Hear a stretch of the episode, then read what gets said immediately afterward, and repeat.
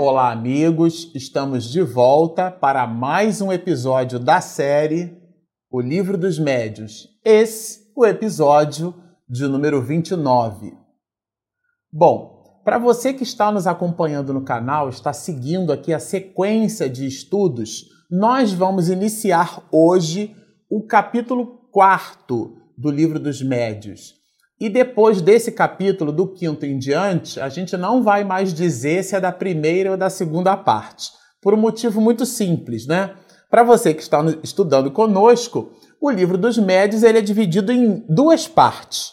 A primeira parte tem quatro capítulos e a segunda parte tem 32 capítulos. Então, se dissermos, por exemplo, o capítulo 10, obviamente só pode ser da segunda parte.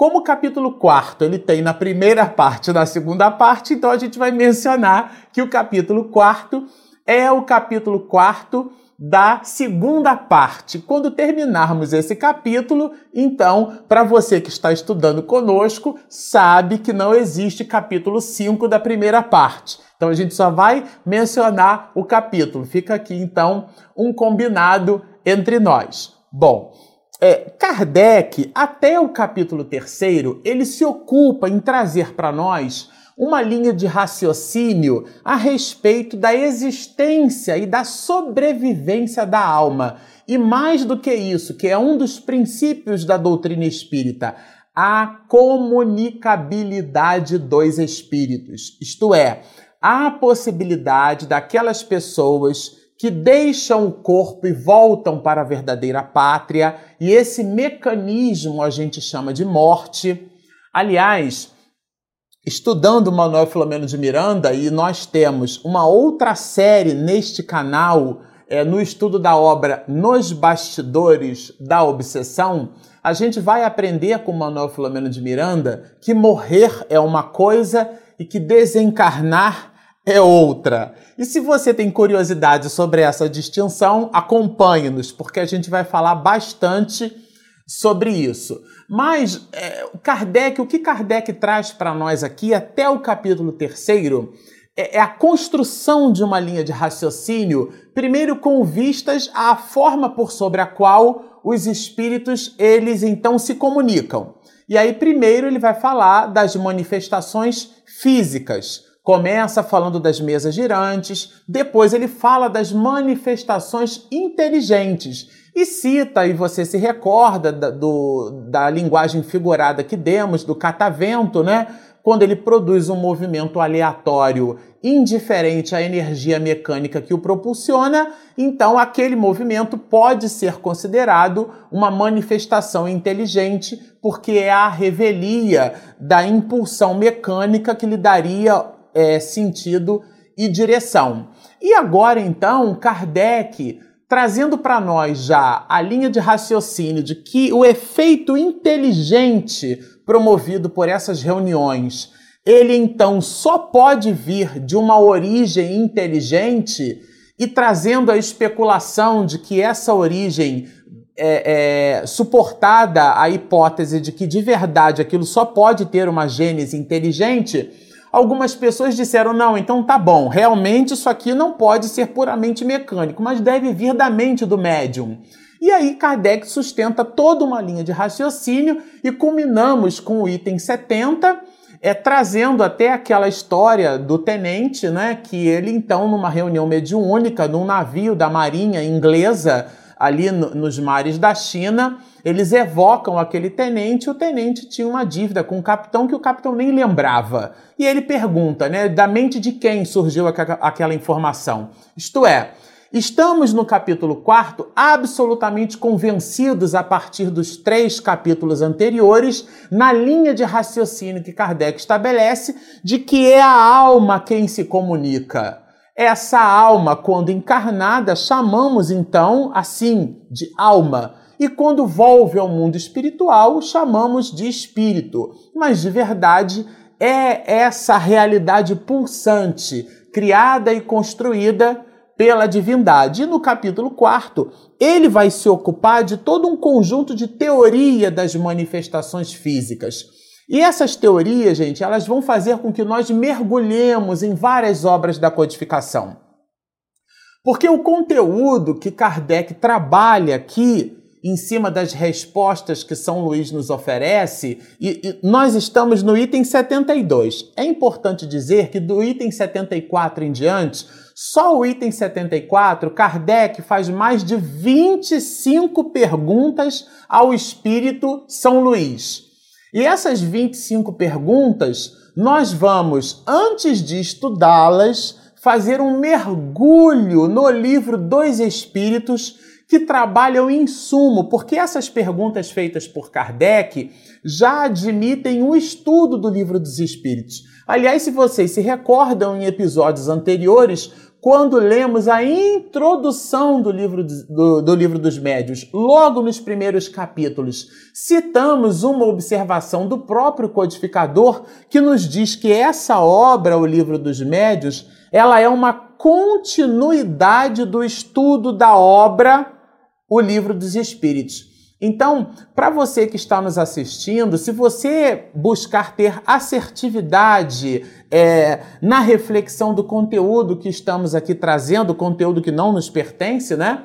É um conteúdo de Allan Kardec, da codificação espírita. Se você quer assertividade nesse conteúdo, leia e estude a obra O Livro dos Médios. Mais tarde, inclusive, como estamos trabalhando nesse canal é, o livro, o opúsculo, o que é o Espiritismo, assim que terminarmos essa obra, o que é o Espiritismo, vamos dar início ao estudo da obra O Livro dos Espíritos. É um livro de 1019 perguntas e respostas, tem toda uma introdução feita por, pelo próprio codificador, pelo próprio Allan Kardec, que é de verdade uma espécie de síntese de toda a obra né? Depois ele faz uma espécie de prólogo, aonde ele mesmo chama de prolegômenos, divide a obra em quatro grandes partes ou tábuas, né? como vem da tradução de Guilhom Ribeiro para a língua portuguesa, do francês para português, dividido em tábuas ou matérias, dividido em quatro partes, né?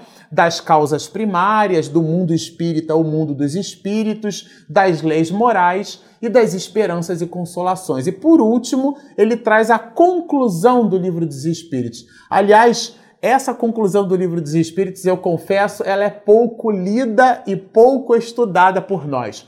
A maioria de nós comenta questões clássicas do livro dos Espíritos, mas poucos de nós lemos e estudamos a conclusão do livro dos Espíritos. E foi esse justamente o motivo que fez com que nós lêssemos e estudássemos a obra O que é o Espiritismo. Então, como a introduzimos no canal, não sobrou muito espaço para leitura e estudo de outras obras, né? E começamos aqui com o livro dos médios, mas já dando como recadinho a necessidade da obra O Livro dos Espíritos. E no item 72, Kardec vai justamente nos dizer que era demonstrada então, ficou demonstrada a existência dos espíritos, né, pelo raciocínio e pelos fatos. E cita ele aqui justamente é um, um fato muito curioso, porque no diálogo com São Luís, ele, o codificador, vai dizer o seguinte: eu tinha uma ideia um pouco diferente. E vocês já vão perceber que ideia é essa. E foi no diálogo com os espíritos que eu percebi que a minha ideia estava um pouco diferente. Ele escreve isso assim: olha, uma ideia se apresenta muito naturalmente. Né? Uma ideia se apresenta muito naturalmente. Nós a tivemos também.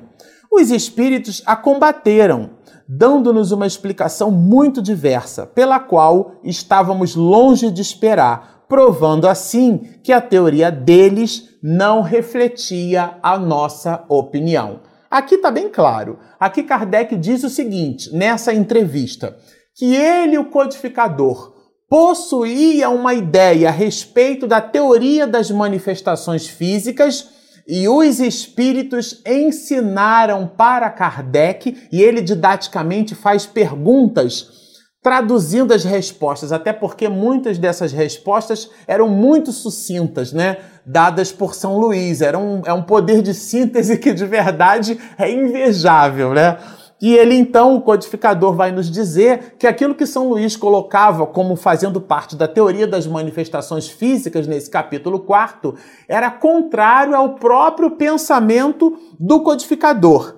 E no item, 70, no item 73, a gente vai observar é, Kardec questionando o seguinte: foi bom, já entendi que os espíritos, e vocês observaram isso nos episódios anteriores, que a capacidade do perispírito em se utilizando é, da energia, essa energia magnética, essa energia animal, falamos aqui de Franz Mesmer, né, no episódio anterior, um magnetismo animal chamava Mesmer, né? Mas essa energia poderia ser capaz de manipular objetos que os espíritos poderiam realizar esses movimentos à revelia do próprio médium pela capacidade elástica, plástica e com propriedades que nós ainda em relação ao perispírito não as descobrimos,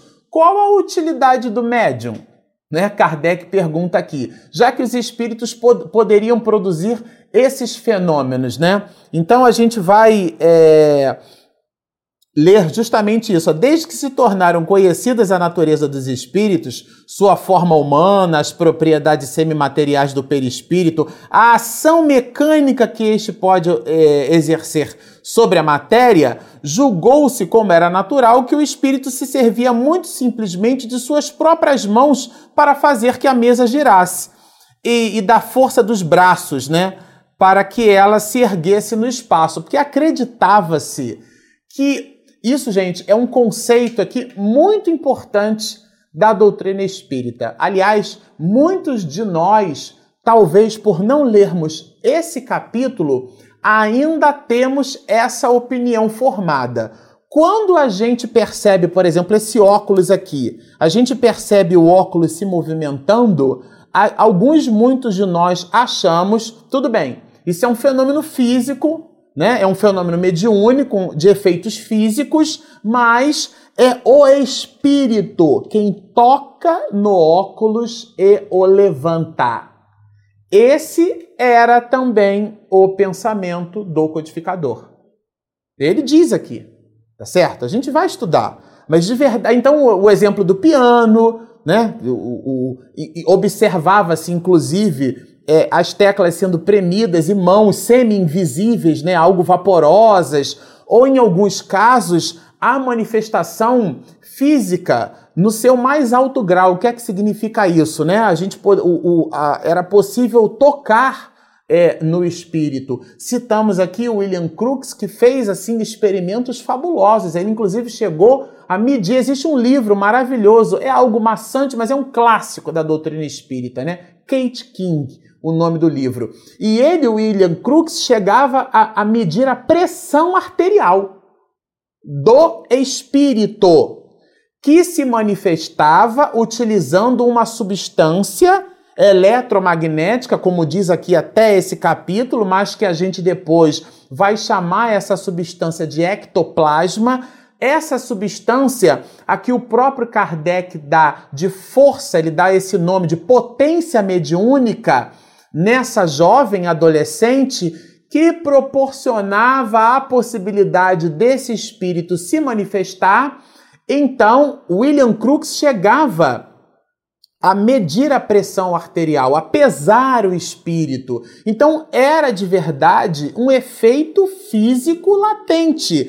Isso significa dizer que não sinta-se culpado se até esse momento você estava convencido de que o espírito com uma mão invisível tocava e suspendia um objeto. Mas a gente vai ver aqui com São Luís que não é bem assim, aliás, não é nada assim que esse fenômeno físico se dá. Então, mas então, qual a necessidade do médium? O espírito não poderia agir por si mesmo, já que ele pode tocar no objeto, né?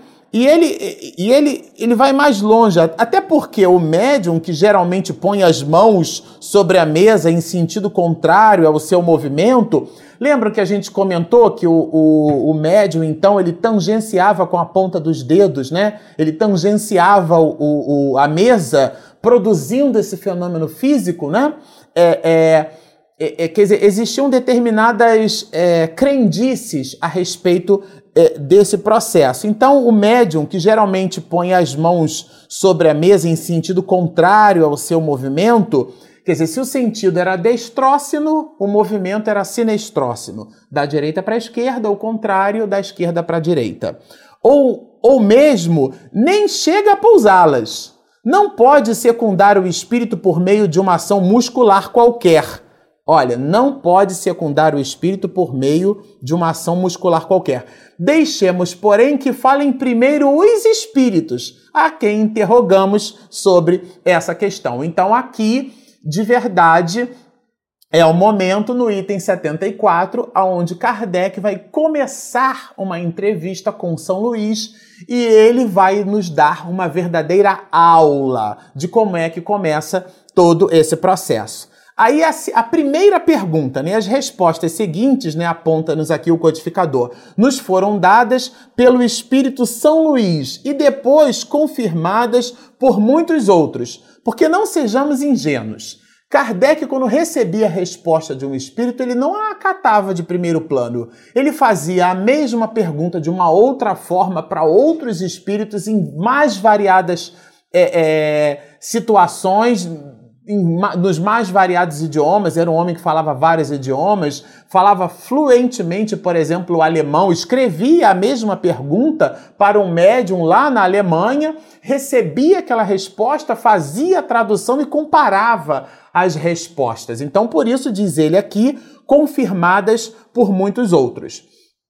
Aqui Kardec faz a primeira pergunta, que essa primeira pergunta já dá um mergulho longo para todos nós. Ele diz assim, ó: "O fluido universal é uma emanação da divindade?" Essa é a pergunta que Kardec faz.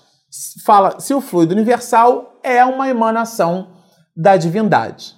Bom, antes de nós lermos a resposta, e essa resposta, ela é, na verdade, um advérbio de negação, porque ele responde numa verdadeira síntese né? Não. Né? Tá certo? Eu vou citar aqui para o nosso estudo o material que nós recolhemos para entender o que é que Kardec quis dizer com fluido universal. Então tomem nota. Nós separamos do livro dos Espíritos, eu estou citando o livro dos Espíritos porque é o, é o livro que deu origem ao. Quer dizer, é o livro, é o livro dos médios, a sequência, né? É o segundo livro da codificação do Pentateuco, né? O primeiro livro, a obra, a obra base da doutrina espírita, é o livro dos Espíritos. Então, eu estou citando ele porque foi a primeira obra que Kardec compilou e trouxe à luz, tá certo? Eu costumo dizer que ele não codificou a doutrina, ele decodificou. Porque quando está com código, está obfuscado, está embaralhado. Ele pôs luz, ele tirou o código, deixou claro para todos nós. Obviamente que trata-se aqui de um jogo de palavras, né?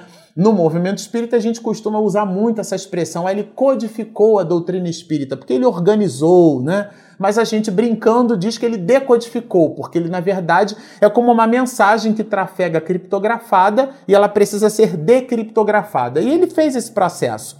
E no estudo aqui do, do fluido, do fluido universal, anotem, nós separamos as questões 27 e 27A, vamos ler todas elas, ler e estudar. A questão 29, na 27 ele fala dos elementos gerais do universo. É importante que se diga isso. E lá a gente vai entender que o fluido universal faz parte desses elementos gerais do universo. Depois, no item 29, na questão 29, ele fala da ponderabilidade da matéria, né? É, é ponderar, é pesar. Então, tudo aquilo que tem peso é porque tem massa, porque o peso é a massa incidida sobre a ação gravitacional. Então, a gravidade sobre a massa forma o peso.